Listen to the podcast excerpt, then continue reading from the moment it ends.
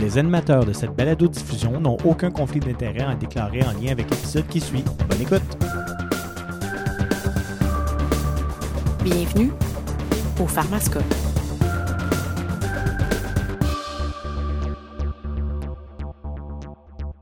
Bonjour tout le monde, bienvenue à ce 67e épisode du Pharmascope. Je m'appelle Nicolas Dugré, je suis pharmacien au CIUS du nord de l'île de Montréal. Bonjour tout le monde, Sébastien Dupuis, pharmacien au CIUS du nord de l'île de Montréal, à l'hôpital Sacré-Cœur. Et Isabelle Hébert, médecin de famille au GMFU Sacré-Cœur, dans le même CIUS que mes collègues. Alors, alors, alors, sans plus tarder, euh, dernier épisode sur euh, l'influenza dans lequel on a à peine eu le temps de couvrir euh, un peu d'épidémio, un peu de virologie, ouh là là, et Mhm. parler un peu de présentation clinique, euh, d'évaluation dans le contexte de la COVID-19. On a parlé aussi évidemment de la fameuse définition de l'INES du syndrome d'allure grippale euh, en contexte de COVID-19, qui est très, très, très inclusive et qui risque de nous porter à considérer des patients comme étant potentiellement atteints de l'influenza de façon euh, fréquente. Hein? Oui. Fait qu'on se rappelle qu'au lieu de la traditionnelle définition de fièvre plus tout plus au moins un autre symptôme parmi mal de gorge, myalgie, arthralgie et fatigue extrême, on peut maintenant, selon l'INES, considérer tout patient étant atteint seulement de fièvre ou de tout et d'au moins un des autres symptômes comme étant possiblement grippal. Mhm. Alors aujourd'hui, on parle du traitement. Qu'est-ce que ça donne de traiter cette patente-là? Sujet qui a fait énormément jaser quand même dans les 10-15 dernières années. Probablement que vous en avez entendu parler. Il y a eu quand même beaucoup de débats. Il y a eu certains scandales même en lien avec tout ça. On y reviendra. Mais un sujet, ma foi, que je trouve très intéressant. Mais toi-même, tu mettais la table à la fin du dernier épisode en parlant de plus grand vol. Ah, c'est vrai, on s'était laissé sur une question quiz. Hein? Quel est le plus grand vol, à mon humble avis, de l'histoire de l'humanité? Oui. J'avoue pas être spécialiste euh, des vols dans l'histoire de l'humanité. Euh, hein? D'où le humble avis. Ben, c'est ça, là. Mais euh, clairement, rappelons-nous en 2009, quand il y a eu la pandémie de H1N1, euh, beaucoup de pays ont stocké du Tamiflu de façon, ma foi, euh, massive. Euh, on parlait d'entrepôts de Tamiflu, des milliards de dollars de Tamiflu. Euh, et on a su, on y reviendra tantôt plus en détail, mais quelques années plus tard, que euh, la compagnie qui produit le Tamiflu avait probablement gardé quelques études euh, dans leur poche, des études qui suggéraient que le produit avait peu de bénéfices. Puis on avait probablement stocké beaucoup de pilules qui serviraient pas à grand-chose. Hmm. D'ailleurs, il n'y en a pas beaucoup qui sont venus à expiration il n'y a pas très longtemps de ça. Ben, euh, j'imagine qu'il y a eu beaucoup de pertes. Ouais. Moi, pour que, l'anecdote, euh, mon conjoint, il est, il est chimiste puis il travaillait dans une compagnie pharmaceutique à ce moment-là, puis il leur avait donné à chaque employé euh, une dose. euh, c'était pas Tamiflu, là, c'était un, un compétiteur. Là. OK. Et tous les employés avaient eu euh, comme la, la, la, la boîte à apporter à la maison. Ah ouais? Ouais. Hmm. Ça me paraît semi... Y avait-tu comme un médecin qui prescrivait ça ou? Je pense pas. Je pense pas parce que et ça, ça venait pas avec une étiquette avec le nom de la personne. C'était juste comme tout le monde en avait eu. Je vais taire le nom de la compagnie. Ben oui, hein, parce que ça me paraît semi-légal. Ouais, Ce qui est ça. bien au moins, c'est que tu as dit que ton conjoint travaillait plus là. exact, exact. Aïe, aïe, aïe. Fait que oui, ça me fait penser, en fait, Isaac, quand tu parles de conflit d'intérêt, c'est pas un conflit d'intérêt, mais on doit mentionner au pharmascope quand on va dire des choses euh, off-label ou hors indication. Et clairement, en parlant de, des antiviraux dans le traitement de l'influenza, on, on va parler pas mal d'affaires hors indication. Parce qu'en fait, l'indication officielle des antiviraux, c'est quoi? C'est le traitement de la grippe non compliquée, symptomatique depuis au maximum 48 heures. Puis comme on va en jaser, euh, dans la vraie vie, ça déborde un peu de ça. Mhm. All right. Fait que traitement, traitement, traitement. Je ne sais pas comment on veut euh, commencer ça. Peut-être euh, qu'est-ce qu'on espérerait d'un traitement? Ben, c'est c'est clair que qu'est-ce qu'on espère d'un traitement, c'est, entre guillemets, guérir plus rapidement.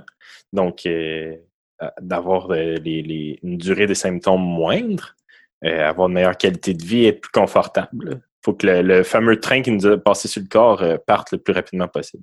Ah, c'est bien dit.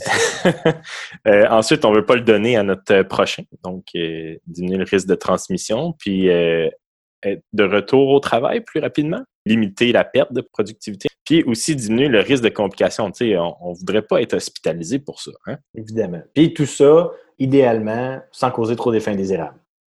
Bien sûr. Fait que ce qu'on aimerait, c'est qu'un antiviral fasse tout ça, soit abordable, soit sécuritaire. Est-ce le cas? Deuxième question. Là, là c'est là que ça se complique un petit peu. Euh, on peut peut-être commencer tout simplement par dire qu'est-ce qui existe. Fait que, bon, les gens connaissent probablement l'oseltamivir, hein, le Tamiflu, et le zanamivir, le Relenza, des inhibiteurs de la nuramidase qu'on utilise depuis déjà euh, longtemps, euh, qui sont un peu le traitement standard de la grippe en général. Sinon, ben, des choses moins connues, le péramivir, qui est un, autre inhibiteur de mais injectable, euh, qui est officiellement pas commercialement disponible au Canada, mais qui est disponible via programme d'accès spécial. Honnêtement, j'ai jamais vu personne euh, à l'hôpital SEB s'en procurer, je sais pas toi. Non, moi non plus. Mais bon, c'est une chose qui existe, ça fait partie des recommandations, des options possibles dans les différentes lignes directrices sur la grippe. Il y a, bon, l'amantadine, mais honnêtement, tout le monde s'entend depuis déjà plusieurs années pour dire que l'amantadine n'a plus aucun rôle dans le traitement de la grippe.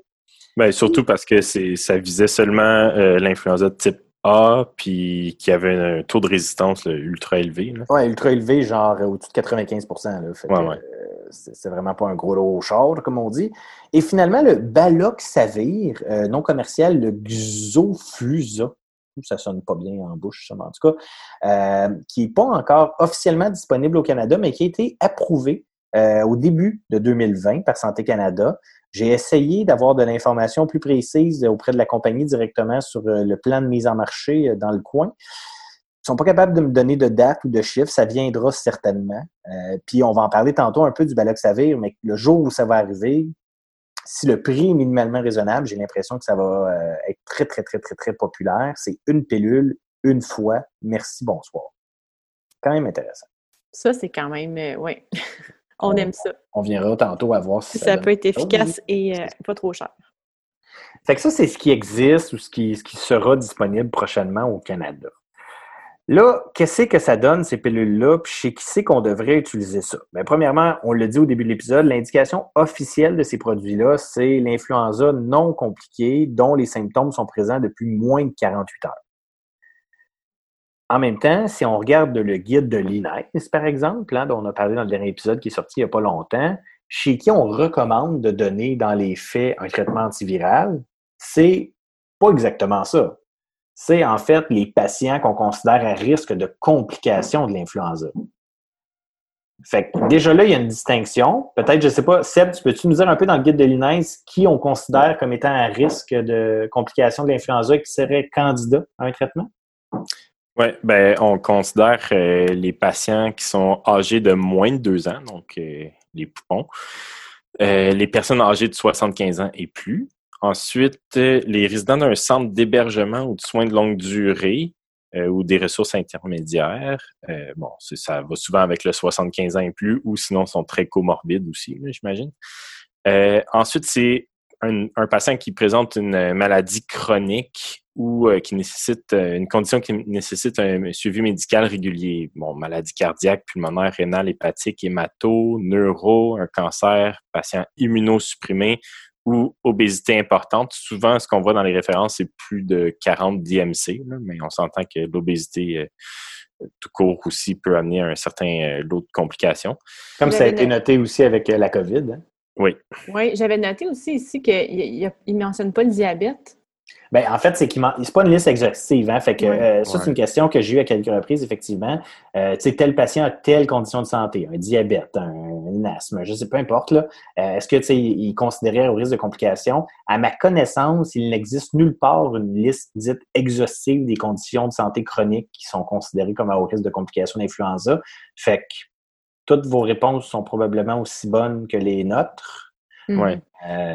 ensuite, ben, il y, en a d'autres euh, facteurs de risque. Ben, les femmes enceintes en bonne santé, deuxième, troisième trimestre, ou qui présentent une autre condition euh, chronique, peu importe le, stade de la grossesse. Euh, puis on considère aussi les personnes de communautés éloignées ou isolées au risque également.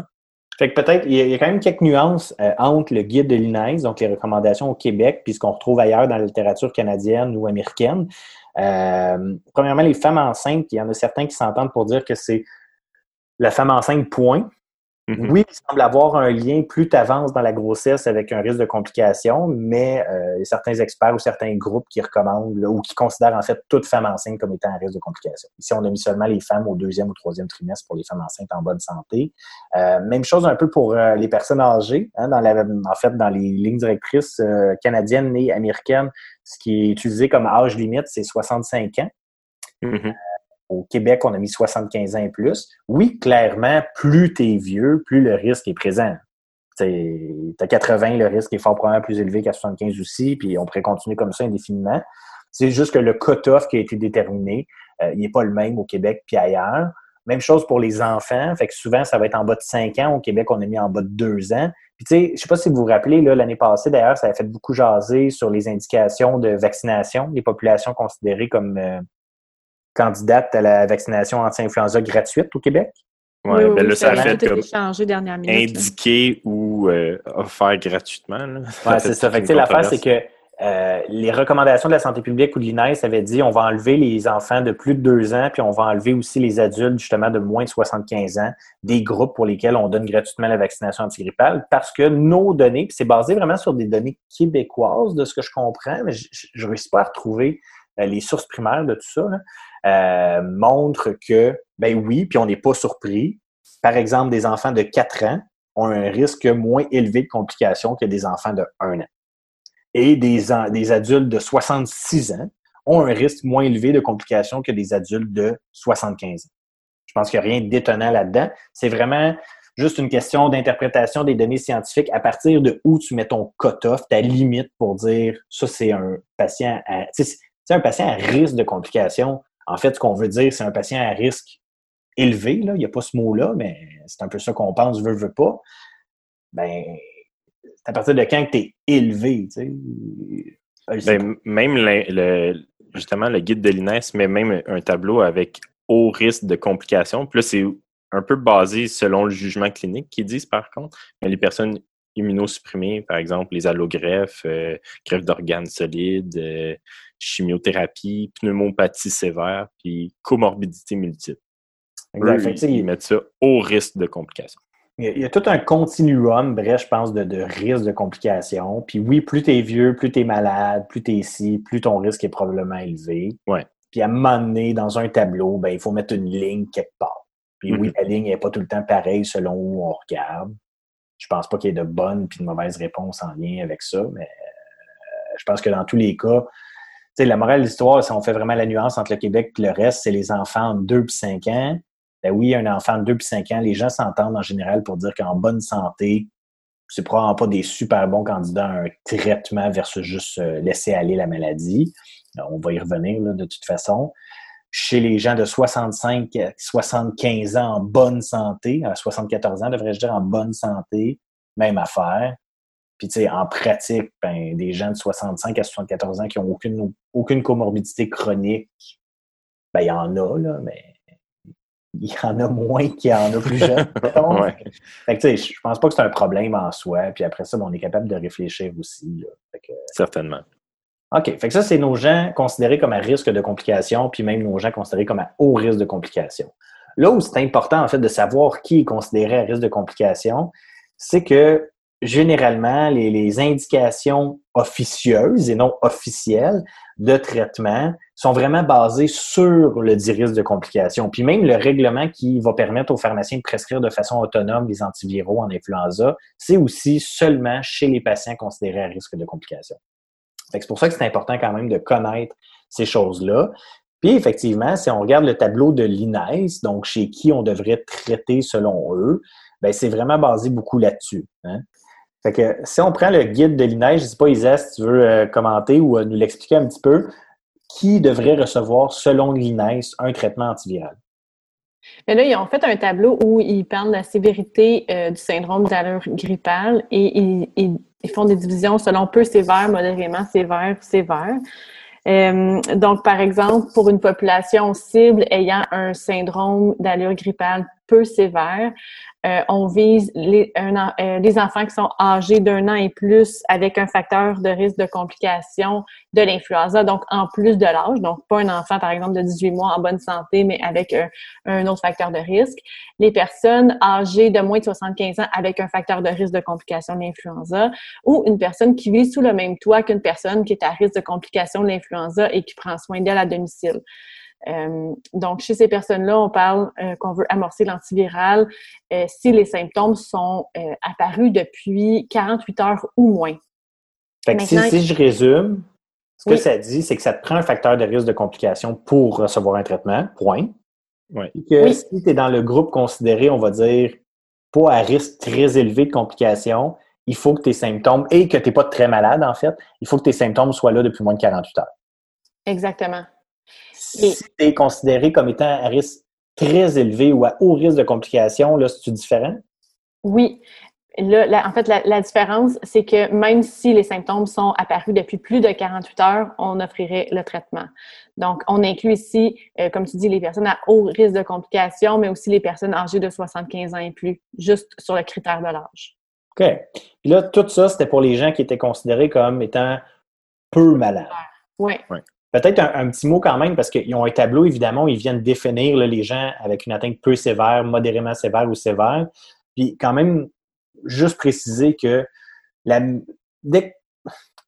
pour être considéré au moins modérément sévère, il faut quand même que tu sois quand même malade. Freaking malade, là. faut, que, d'après moi, ça, ça, vaut une petite visite à l'urgence. Mais c'est ça, en fait, je trouve que la définition qu'ils ont mise, si on prend modérément sévère et même pas sévère, on a, bon, avoir un syndrome d'allure grippale, et avoir soit des douleurs thoraciques, une hypoxie, une insuffisance cardio-pulmonaire, une atteinte du système nerveux central, une déshydratation grave ou une exacerbation des maladies chroniques existantes. Bref, j'ai l'impression que ce qu'on essaie de nous dire ici, c'est pour être considéré peu sévère, tu ne dois pas te rendre à l'hôpital. Et la minute où tu dois te rendre à l'hôpital, ben là, tu es considéré au moins comme modérément sévère. Parce qu'il me semble c'est des symptômes fatigants en motadine, tout ça. Là. Exactement. Ben justement, ils mettent quand même une notice là, dans, dans, la section traitement après pour les personnes qui ne sont pas hospitalisées, envisager l'hospitalisation. ça, ben, c'est sont, sont modérément sévères. fait que pour les gens qui ont une atteinte modérément sévère ou sévère, donc bref, des gens qu'on considère en pratique pas mal malades, ben là, ce qu'ils nous disent, c'est la minute as un an et plus, peu importe ça fait combien de temps que tu as des symptômes, tu devrais recevoir un antiviral. Exactement. Puis là, un an et plus, soit dit en passant, ça vient juste du fait qu'au Canada, les antiviraux ne sont pas recommandés en bas d'un an. Oui, ben c'est ça que je trouve simplement de là. On y reviendra parce qu'aux États-Unis, c'est très différent. Tu peux donner du, de l'oseltamivir officiellement à un enfant de deux mois. Oui, puis peut-être juste un, petit mot sur le, le, peu sévère. Tu sais, on, quelqu'un qui a l'influenza, il se sent quand même vraiment malade. Là. Fait que je pense que c'est pour ça qu'ils ont, ont, fait le petit tableau euh, descriptif de ça veut dire quoi peu sévère, modérément sévère, sévère. Puis je suis d'accord avec toi, Nico, que leur modérément sévère, euh, c'est ça, c'est des patients qui se rendent à l'hôpital, qui désaturent ou qui ont des DRS. Mais même les gens qui sont considérés peu sévères, ils peuvent être très malades quand même, mais ils sont stables chez eux. C'est ben, ça, c'est la raison pourquoi ils ont, ils ont utilisé le thème, j'ai l'impression, peu sévère par opposition à léger, mettons. Oui. D'habitude, notre, continuum d'intensité, c'est, mettons, léger, modéré et sévère. Mm-hmm. Puis justement, ici, c'est peu sévère, modérément sévère et sévère parce que d'emblée, on considère toute personne atteinte de l'influenza comme étant pas pire malade. ouais. Fait que, euh, intéressant choix de mots. Peut-être une petite note aussi sur le fait que ils disent que sans égard au niveau de sévérité, quelqu'un qui réside dans un centre d'hébergement et de soins de longue durée, euh, dans une résidence pour aînés, dans une ressource intermédiaire, devrait être traité, euh, dans le fond, même si les symptômes sont apparus depuis plus de 48 heures. Euh, puis ça, ben, c'est dans un, dans un souhait, j'imagine, de, limiter la propagation euh, parce qu'on ne veut pas que le, feu prenne. Ben oui, évidemment, évidemment. Euh, fait que ça, c'est les recommandations de l'INES. Fait qu'à date, on a dit les indications officielles, qui sont, on se rappelle, l'influenza non compliquée depuis moins de 48 heures. Là, on a les indications de l'INES qui sont plutôt différentes de l'indication officielle, c'est-à-dire, oui, l'influenza non compliquée depuis moins de 48 heures, mais seulement chez les patients qui ont des facteurs de risque de complication. Sinon, influenza depuis plus de 48 heures, si tu es considéré comme étant haut risque de complication, si tu as 75 ans ou plus, si tu es sévèrement ou modérément sévèrement malade, mais bref, t'es, franchement malade, là, on va le dire. Rendu là, t'es franchement malade. Euh, t'es probablement dû pour une visite à l'hôpital. Puis sinon, en centre ou résidence ou établissement de santé pour éviter surtout probablement le risque de contagion, indépendamment depuis combien de temps tu es symptomatique. Fait qu'ici, déjà, on a deux recommandations très, très, très différentes. Puis après ça, si on vient voir un peu ce qu'on trouve dans le reste de la littérature, ça ressemble plus à l'INES, je dirais en général. Fait que clairement, les gens s'entendent tous pour dire que on pourrait offrir un traitement antiviral à un patient qui a un haut risque de complications qui est symptomatique depuis moins de 48 heures. Ça, je pense que c'est clair. Euh, tout le monde s'entend probablement aussi pas mal pour dire qu'un patient qui est hospitalisé avec l'influenza, les risques et les bénéfices associés à lui, à lui essayer un traitement antiviral sont probablement intéressants. Parce que même si ça donne pas grand-chose, ben, il en reste que ton patient est clairement en danger en ce moment. Et chez les patients qui ont des atteintes franchement sévères ou franchement progressives, même si ça fait plus que 48 heures, les gens s'entendent pour dire qu'on pourrait l'essayer. Hein? S'entendre pour dire qu'on pourrait l'essayer ne veut pas dire hum, c'est clair que ça fait vraiment une grosse différence de l'essayer, évidemment. Mm-hmm. Ben, c'est clair que quand, on balance les risques et les bénéfices, ben, quand les risques ne pèsent pas lourd, ben, ça ne prend pas grand-chose du côté des bénéfices pour, euh, Exact. Puis on va revenir en détail dans, quelques secondes, en fait. Sinon, il y a, les, zones un peu grises. Là. Euh, donc, les patients sans facteur de risque, euh, avec des symptômes depuis moins de 48 heures, eux, ils fitent l'indication officielle. Ils ne fitent pas l'INES il fit certaines recommandations de, de, lignes directrices différentes. Fait que ça, ça veut dire qui? Ça veut dire ben, nous autres, là, j'imagine. Fait que mm-hmm. les adultes d'un âge moyen, sans comorbidité, sans maladie chronique et qui ne vivent pas avec des gens au risque de complications. Ah, j'imagine que moi et Seb, on ne, on ne correspond plus à ce critère-là avec nos très jeunes bébés à la maison. Mais bon. Mm-hmm. Euh, fait que ça, c'est une zone grise on va voir un peu euh, les bénéfices d'offrir un traitement à ces gens-là, même si l'INES n'en parle pas. Chez les patients à haut risque de complications depuis plus de 48 heures, l'INES se, positionne clairement. C'est pas basé sur grand-chose, on va y revenir, mais ça, c'est une zone grise certainement. Euh, puis les patients juste symptomatiques, mais euh, avec d'autres amis là, pouvant être malades, ça aussi, c'est des zones grises, c'est des choses qui ont été moins bien étudiées, on va y revenir.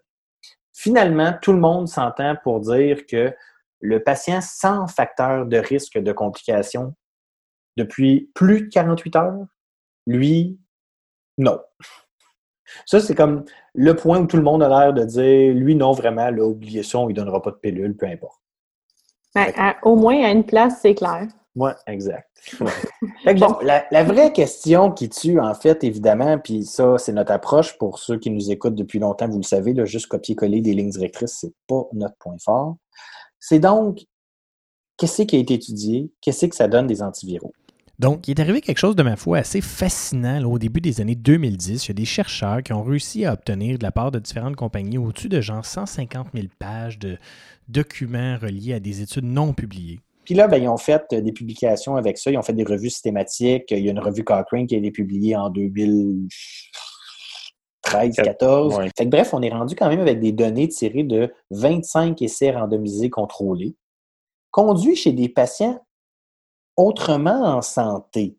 Fait ça, ce que ça veut dire, c'est que les études qu'on a depuis super longtemps avec les antiviraux, euh, puis il y en a qui incluent le saltamivir, il y en a qui incluent le, le zanamivir aussi, là, c'est pas les patients avec plein de comorbidités de 82 ans qui sont franchement à risque plus important de complications, c'est monsieur, madame, tout le monde en général. Puis qu'est-ce que ça a donné, ces études-là, quand on donne des antiviraux à monsieur, madame, tout le monde atteint de l'influenza? C'est une diminution de la durée des symptômes de une demi à une journée. Fait que ça, c'est sûr, ça semble pas être le truc le plus impressionnant de l'histoire on n'a pas réussi à démontrer aucune différence sur le risque de pneumonie, sur le risque d'hospitalisation ou sur le risque de mortalité. Fait que, euh, bénéfice, ma foi, discutable. Ça ne veut pas dire que c'est zéro pertinent. On s'entend. Rappelons-nous, hein, soit dit en passant, on donne des antibiotiques à la majorité des gens euh, chez qui on suspecte une pharyngite à strep, n'est-ce pas? Mm-hmm. Fait que principalement, ce qu'on veut faire, en fait, c'est diminuer la durée des symptômes. Puis c'est à peu près de la même ordre de grandeur, soit autour d'une journée. Fait que, tu sais, C'est des bénéfices qui peuvent paraître légers, mais si tu es chez vous, ben, si le fait de prendre une pilule pas trop chère, pas trop mal tolérée pendant une couple de jours te permet de gagner une journée à être bien et être productive, je pense que ça peut quand même avoir quand même. C'est pas, pas débile. Ben, c'est pour ça que quand on le regarde au niveau individuel, ben, c'est une décision qu'un patient pourrait prendre. Exact. Euh, dans ces études-là, on avait très peu de données. Il y avait quelques affaires, mais vraiment des petites données sur euh, la diminution du risque de contagion. En fait, tu disais dans les objectifs, on aurait ça. On n'avait pas grand-chose là-dessus. Euh, puis l'autre affaire, bon, après ça, quand on regarde dans ces études-là, les analyses qui ont porté seulement chez les patients, ça, je trouve ça drôle parce que les publications mettent beaucoup l'emphase là-dessus. Ils nous disent, mais quand on regarde ce que ça donné chez les gens qui finalement avaient des tests d'influenza positifs, mais là, on avait des bénéfices, on a eu une diminution des hospitalisations avec un NNT peu impressionnant, à mon sens, de 91. L'affaire, c'est que comme ça n'a aucune validité en pratique réelle. Hmm. Parce qu'on commence toujours des traitements antiviraux avant d'avoir les résultats d'influenza parce qu'il faut le commencer le plus vite possible. C'est ça, si on, si on décide d'attendre les résultats, notre délai de 48 heures est dépassé. Ben, fait que tu sais, c'est comme une. les auteurs souvent mettent beaucoup l'emphase là-dessus, mais regardez, quand on regarde juste les patients positifs, là, il y a des, des, bénéfices. Oh, ben oui, mais c'est pas écrit dans leur front, moi, quand ils se présentent à la pharmacie ou à la clinique. Fait que ça m'aide pas, pas en toute ton affaire. Mm-hmm. Fait que, fait que bref, bénéfice euh, de, des antiviraux en influenza chez monsieur, madame, tout le monde, modeste. Encore une fois, je pense que Seb, tu l'as bien dit, c'est un super bel exemple de décision partagée, puis que pour certains patients, gagner une journée de confort et de productivité, ça vaut certainement la trentaine de dollars que coûte un traitement antiviral et le risque des fins indésirables, on y reviendra. On a eu depuis maintenant euh, une grosse étude quand même super intéressante publiée dans l'Lancet cette année par Butler et collaborateurs. Euh, une étude randomisée, contrôlée, mais ouverte, quand même le mentionner, où on a comparé chez 3266 patients euh, le celtamivir et les soins standards.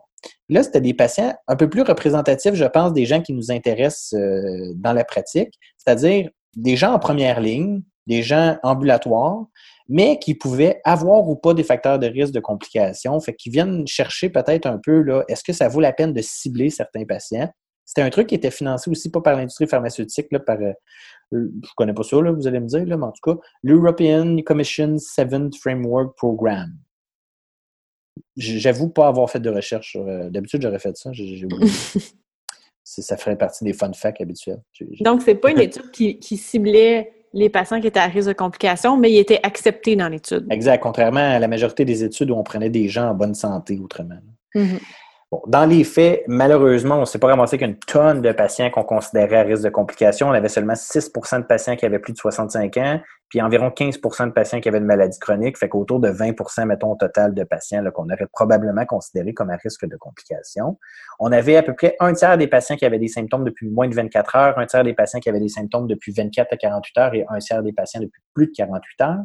Puis au total, il y en a à peu près un sur deux chez qui le résultat de test d'influenza s'est avéré positif qu'est-ce que ça a donné dans cette étude-là? Évidemment, une diminution de la durée des symptômes d'à peu près une journée quand on regardait tout le monde. Fait que ça, c'est pas étonnant, on le savait déjà.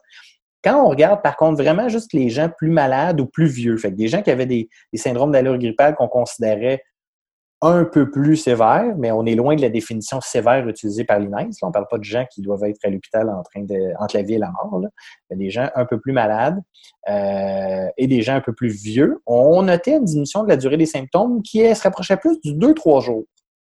Évidemment, c'était des patients qui avaient des symptômes plus longtemps aussi. Hein. Fait c'est sûr, plus tu as de mm-hmm. symptômes longtemps de la maladie à la base, probablement plus il y a de chances qu'on réussisse à en gagner un peu plus, n'est-ce pas? Bref. En même temps, les, les, intervalles de confiance sont plus larges aussi, tout ça, mais oui, j'avoue qu'il semble avoir une forte tendance. Hein. Non, il y, a, quelque chose peut-être, effectivement. Ce qui est super intéressant dans cette étude-là aussi, on a regardé le risque d'infection chez les autres membres de la maisonnée. Et on a eu évidemment une diminution des infections, une différence absolue de 6% pour un NNT à 17. ça voulait dire qu'à chaque fois qu'on offrait un traitement à 17 personnes avec un syndrome d'allure grippale, ben on sauvait quand même un autre cas d'influenza un bénéfice intéressant sur lequel on avait peu de données scientifiques jusqu'à cette année. Malheureusement, aucune différence sur le risque d'hospitalisation, de pneumonie ou de mortalité, encore une fois. bref, ça n'a pas sauvé de vie, ça n'a pas sauvé d'hospitalisation. Puis on se rappelle que beaucoup des recommandations du guide de l'INES sont avec la visée de baisser les hospices en contexte de COVID-19. Malheureusement, pas grand-chose qui montre que ça fait ça. Ça peut quand même être intéressant d'un point de vue, justement, si ton autre membre de la maison est une personne très, très vulnérable, ben là, tu peux quand même avoir un bénéfice à essayer de ne pas y donner. Mmh. Absolument. Absolument. Euh, c'est vraiment ça qu'on a honnêtement en données de qualité sur euh, le celtamivir ou le, le zanamivir en influenza. C'est pas grand-chose, là. Puis, sais, ce que ça nous dit, c'est qu'on n'a aucune étude randomisée contrôlée contre placebo portant chez des patients franchement malades, avec des hauts risques de complications, des patients hospitalisés. En fait, on avait une étude randomisée contrôlée contre placebo avec le péramivir, l'injectable, chez 405 patients hospitalisés, puis ça n'a rien donné. Euh, vraiment, là, euh, on n'a pas l'air de faire grand-chose de plus que améliorer un petit peu le confort plus vite des patients et peut-être quand même, notons-le, diminuer le risque de contagion. Mm. Fait que ça, je trouve ça un peu déprimant. Ce que je trouve spécial, que je trouve spécial là-dedans aussi, quand on regarde le, le guide de l'INES, où on n'a absolument aucune recommandation de traitement antiviral pour les patients qui n'ont aucun facteur de risque de complication, en nous disant qu'on veut mettre l'emphase vraiment sur les patients à risque de complications parce que ce qu'on veut beaucoup, c'est euh, éviter d'engorger le système de santé avec ces patients-là. Il semble qu'il y a quelque chose d'un peu contradictoire là-dedans parce que si on offrait, on vient de le dire, des antiviraux aux gens, même sans risque de complications, on diminuerait le risque de contagion et ultimement le risque de le nombre de cas. Alors que les données, les meilleures données disponibles en ce moment nous montrent pas de diminution d'hospitalisation ou de complications sévères en lien avec l'utilisation des antiviraux. T'as raison.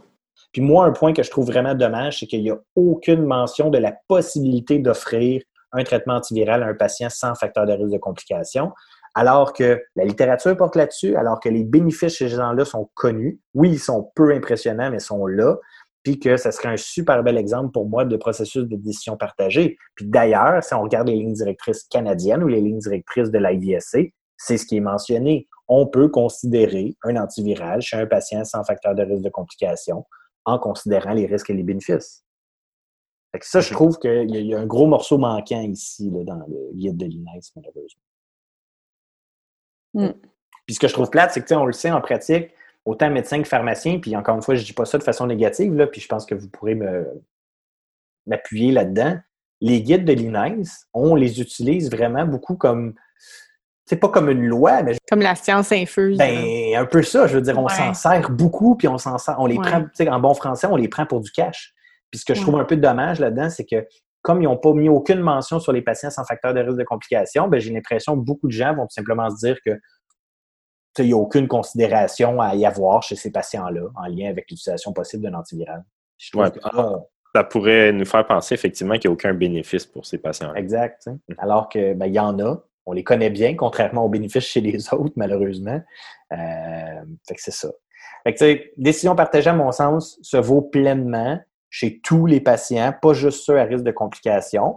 Évidemment, dans notre décision partagée, ben, on n'a pas juste les bénéfices, hein, on a les trucs négatifs aussi. Fait que ben, prendre des pilules, des effets secondaires, des choses qui sont bien documentées quand même avec le celtamivir, surtout des nausées, des vomissements avec des NNH à 28, 22. Avec le Mhm. zanamivir, on a. Le zanamivir, en passant, pour ceux qui sont moins à l'aise, là, c'est beaucoup moins utilisé, je le sais. Là. Le Relenza, c'est euh, un discaler, fait que c'est un truc en poudre pour inhalation. C'est pas une pilule à avaler. Là. Exact, exact. Fait que ça, il y a, il y a des bronchospasmes qui ont été notés, là, probablement en lien avec un peu la, la façon dont le produit est administré. Fait qu'on devrait l'éviter là, chez les patients avec des maladies pulmonaires graves. Euh, sinon, des effets neuropsychiatriques, ça a fait jaser beaucoup il y a quelques années. On avait eu des, des avis de Santé Canada puis tout ça. C'est un truc qui est évidemment pas super bien documenté, des liens de cause à effet qui sont pas parfaits, mais c'est une chose qui a été observée dans plus d'une étude, qui a été rapportée à plus d'une reprise dans différentes populations. Fait il y a peut-être quelque chose là, mais si c'est là, c'est pas fréquent. Les effets cutanés sévères aussi, Steven Johnson et euh, compagnie, là, mais encore une fois, peu fréquent. Le coût, 30-35 grosso modo pour un traitement d'antiviral en ce moment au Québec. Fait que, bref, en mettant tout ça, je me répète, mais je pense que on a tout ce qu'il faut pour pouvoir mettre en place un processus de décision partagée. Et ça se pourrait, à mon sens, qu'on décide avec un patient sans facteur de risque de complication, symptomatique, depuis pas trop longtemps, mettons, d'utiliser un traitement. Puis, tu sais, le pas trop longtemps, peut-être juste aussi, on a mis un cut-off à 48 heures à un moment donné dans l'histoire, mais dans les faits, plus le traitement est commencé vite, plus les bénéfices semblent importants. Puis même, tu sais, il y a certaines sous-analyses dans des études qui suggèrent que, par exemple, dans les premiers 6 heures, il y a un bénéfice plus important que dans les premiers 12 heures, que dans les premiers 24 heures, que dans les premiers 48 heures, et ainsi de suite. Mhm. Y a-t-il d'autres choses qu'on voulait dire sur euh, ces antiviraux-là? Peut-être mentionner que contrairement à la mantadine, on a encore très peu de résistance documentée. là. Les sensibilités, heureusement, sont encore très bonnes pour le moment. Euh, au besoin, on aurait. C'est pas une résistance qui est automatiquement croisée. Là, fait que c'est pas parce qu'une une souche est résistante à l'oseltamivir que de facto est résistante aux anamivir, par exemple. Fait qu'on a aussi un plan B dans des cas comme ça. Euh, peu de contre-indications, honnêtement. Il y a des ajustements là, bon, pour le saltamivir en insuffisance rénale, mais on peut l'utiliser. La seule vraie contre-indication, là, à part la classique allergie à un ingrédient contenu dans le médicament, c'est euh, la prise. Puis, en fait, c'est pas vraiment une contre-indication, c'est juste que ça a des implications. C'est l'utilisation du vaccin vivant euh, antigrippal depuis moins de 14 jours. L'idée étant évidemment que la prise d'un antiviral pourrait limiter ou diminuer la réponse au vaccin. Puisque ça, en pratique, ce que ça implique, c'est qu'on peut quand même donner le traitement, mais il va falloir redonner le vaccin par la suite. Parce qu'on considère la personne comme possiblement non vaccinée. Je suis pas sûr que c'est basé sur une littérature super intelligente, Ouais, honnêtement, ça me semble théorique, mais, bon. mais c'est ce qui est recommandé. OK. Fait que je sais pas, on- c'est- un minimum plus clair? Les- puis je, je trouve que c'est dur d'être clair là-dedans parce qu'on a vraiment des recommandations de différents endroits qui vont pas nécessairement toutes dans le même sens. Je pense que si on retient la base que il y a des bénéfices à donner principalement au niveau symptomatique des antiviraux, on a aussi des données qui montrent une diminution du risque de contagion. Chez monsieur, madame, tout le monde, on n'a pas de diminution des complications d'hospitalisation, de pneumonie, de décès. Chez les gens à haut risque de complications, les bénéfices sont peut-être un peu plus importants que chez monsieur, madame, tout le monde, mais on a malheureusement, encore une fois, rien qui nous permette d'affirmer vraiment que ça a des diminutions de speed, de décès et compagnie. Rien de solide, rien de fort là-dessus. Un peu d'effets secondaires, mais somme toute bien toléré. Un prix, bon, je sais pas à partir de combien on dit qu'une affaire coûte cher, là, honnêtement, mais un prix qui me paraît somme toute raisonnable, je vais dire. Puis d'ailleurs, hein, euh, depuis peu, c'est des médicaments qui sont sur la liste régulière de la RAMQ. Donc avant, c'était des médicaments d'exception avec plein de critères. Maintenant, ils sont remboursés pour, euh, tout le monde. Mhm. Puis, euh, je sais pas, euh, je sais pas si c'est pertinent, mais dans le choix de l'antiviral, dans le document de l'INES, là, euh, on parle de l'oseltamivir qui devrait être le premier choix pas mal euh, partout. Puis, euh, le zanamivir, il est non recommandé chez les enfants de moins de 7 ans, n'est-ce pas? Oui, effectivement. Fait que, il n'y a pas d'indication chez les enfants de moins de 7 ans. Ça peut peut-être nous amener le petit point aussi, là, on en a abordé tantôt, chez les, les enfants de moins d'un an. Fait qu'au Canada, l'indication officielle pour le, le le Tamiflu, c'est à partir d'un an. Là, on est off-label, je le répète. Aux États-Unis, dans les faits, c'est à partir de, je pense, c'est 14 jours, là, ou en tout cas, la recommandation du moins de l'Association américaine de pédiatrie, c'est genre 14 jours. Fait que, bref, ils peuvent l'utiliser chez tous les enfants, à proprement parler. Euh, Fait que je pense qu'au au Québec, en retenant qu'on est certainement hors indication, je pense que ça peut être possible chez certains jeunes enfants bien choisis. On pense probablement aux enfants avec une maladie complexe, là, fait que probablement plus dans des contextes hospitaliers puis tout ça. euh, on pourrait utiliser un traitement de celtamivir, mais tu as raison, effectivement. Le celtamivir est clairement mieux étudié.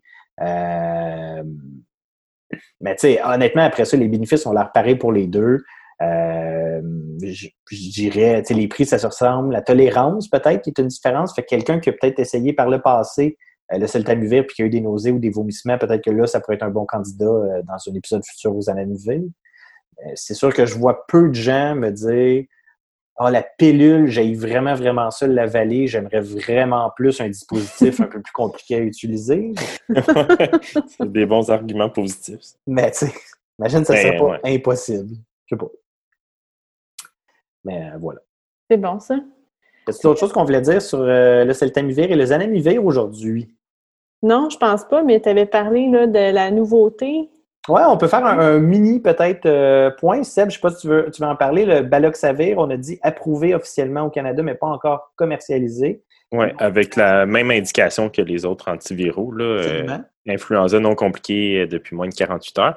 En fait, il y a eu deux études randomisées et contrôlées euh, qui, ont, qui sont parues là, pour euh, le baloxavir, en passant qui est un traitement de, qui qui varie là, entre 40 à 80 mg, mais en dose unique, avec une demi-vie de 80 heures. Donc, euh, qui, qui c'est suffisant en dose unique là, pour durer quelques jours. Donc, c'est comme ça que c'est étudié. Euh, donc, une première euh, étude qui avait euh, qui était parue dans le New England en 2018, l'étude Capstone 1, qui a montré une diminution de la durée des symptômes d'à peu près une journée, là, qui est comparable à l'oseltamivir. Puis ce qui est intéressant, c'est justement dans leur étude, ils, comparaient baloxavir au placebo et à l'oseltamivir. Ça, hein, ça, on aime ça. Enfin, des gens qui se disent on va mettre un traitement standard aussi dans nos comparateurs. Oui, fait que c'est super. Là. Fait bref, des, résultats similaires là, euh, à l'oseltamivir dans une population qui était sans facteur de risque de complications particuliers. Puis, euh, plus récemment, en 2020, euh, ils ont récidivé une nouvelle étude chez 2187 patients qui étaient considérés à haut risque de complications, donc l'étude Capstone 2. Et puis là, encore une fois, un groupe baloxavir, un groupe placebo, puis un groupe oseltamivir. Amélioration des symptômes d'à peu près une journée plus vite que le placebo encore. Puis là, une petite affaire qui est ressortie aussi de, l'étude, c'est qu'il y avait moins de complications que le placebo en termes euh, de complications, euh, d'infections secondaires euh, de sinusite puis de bronchite. Donc 3% versus 10% avec le placebo pour un NNT à 14. Puis on regardait dans le groupe oseltamivir, c'était à peu près similaire. Fait que intéressant, c'est le fun d'avoir enfin une étude avec des patients à risque de traitement, n'est-ce pas? Oui. Euh, risque de complications. Euh, risque de complications, pardon. Euh, il en reste quand même que si on regarde les bénéfices, on n'a pas, là, puis corrige-moi Seb, je me trompe, là, mais on n'a pas vu aucune différence sur le risque d'hospitalisation, sur les décès, sur même le risque de pneumonie. Là, tu as parlé de, de certains types d'infections, mais on n'a pas réussi à diminuer quoi que ce soit de qu'on considérait comme grave. Non, exactement. Tout ce qui est sorti, c'est les infections secondaires de sinusite bronchite. Enfin, une étude chez une population, je pense, bien choisie, bien intéressante. Par contre, c'est déprimant de voir que malgré toutes les recommandations des lignes directrices, malgré le gros focus qui est mis par l'INES sur le traitement des patients à risque de complications, dans les faits, le baloxavir, qui semblait donner grosso modo le même bénéfice que le celtamivir, euh, on n'a pas réussi à montrer quoi que ce soit de très intéressant ou de très impressionnant. Non. Tu sais, je pense que ça nous rappelle aussi, il faut être transparent quand même, le fait que ça va être très difficile de démontrer des bénéfices des antiviraux en influenza sur des issues aussi importantes que le taux d'hospitalisation ou la mortalité, puisque ben, il y a à peu près personne qui est hospitalisé ou qui meurt de l'influenza. Euh, même dans une étude comme ça où on a pris des patients avec des facteurs de risque de complications, dans les trois groupes au total, on a eu un taux d'hospit d'à peu près 1% Et sur plus de 2000 patients, il y en a seulement un qui est décédé. Donc, c'est sûr, ça va être un gros défi de réussir à démontrer que nos pilules peuvent avoir un impact là-dessus en influenza. Oui, puis tu sais, les, les, infections qu'on réussit à diminuer aussi, les, les sinusites et les bronchites, c'est souvent des infections qui sont virales, tu sais, qu'on essaie d'être patient avant de donner des antibiotiques, là, fait que c'est pas les, les, les, infections les plus... Euh, si c'était les pneumonies déjà... Euh, c'est des infections qui sont plus morbides et tout, qu'on a tendance à traiter plus rapidement avec des antibiotiques, mais sinusite bronchite, euh, si j'avais à en choisir, disons, si je pouvais, limiter euh, euh, le nombre d'infections qui compliquent une influenza, ben c'est peut-être pas ceux-là que sur lesquels je travaillerais le plus fort. Mm-hmm. Puis, tu sais, tu l'as dit, Seb, il y avait un bras celtamivir aussi. Puis même quand on parle le bras celtamivir au bras placebo, mm-hmm on n'a pas plus réussi à démontrer de diminution des hospitalisations, des décès ou euh, autres trucs graves. Mm-hmm. Excellent. Fait que pour le Baloxavir, je pense que vraiment ce qui va déterminer sa popularité, c'est le prix. Là. Mais s'ils mettent un prix relativement raisonnable et relativement similaire euh, au traitement actuel, j'ai l'impression que ça va devenir très, très, très populaire parce que. Dans la simplicité d'administration, euh, c'est pas mal le top. Puis tu sais, mm. tu l'as pas dit, mais pour le moment, en tout cas, les données qu'on a nous proposent une tolérance excessivement bonne au Baloxavir. Oui, même, euh, je pense que les événements adverses sont, sont, même plus basses que dans le groupe placebo. Ben, c'est ça. Euh, non, clairement, ça va être un, en bon français, comme on dit, un game changer, j'ai l'impression, quand ça va devenir disponible sur les tablettes. Mm-hmm. Ah, mine de rien, le temps passe. Euh, ça fait le tour un peu des, des traitements de l'influenza. Dans un prochain épisode, on pourrait aborder la prévention, autant avec des pilules que des piqûres de vaccins, n'est-ce pas? Où on va séparer ça? À suivre. Euh, sinon, ben, en terminant, un petit message habituel. Évidemment, si vous avez des questions, des commentaires, des critiques, on vous invite à communiquer avec nous sur euh, n'importe quel média avec lequel vous êtes à l'aise. Si on ne vous répond pas, probablement que vous utilisez Twitter ou, Instagram, puis euh, prenez-le pas mal. C'est juste qu'on c'est toujours pas vraiment comment ça marche. Pensais m'ouvrir un compte TikTok bientôt, peut-être. Question de tout encore plus absurde. Bref, sur ces belles paroles. On s'en parle bientôt. Oui, continuez de laver vos mains pour ne pas attraper l'influenza si l'influenza arrive. Si influenza arrive, c'est le point important. All right, à bientôt. Salut. Bye bye. Ciao. L'information contenue dans cette balado-diffusion est à titre indicatif seulement et ne remplace en rien l'avis ou le jugement d'un professionnel.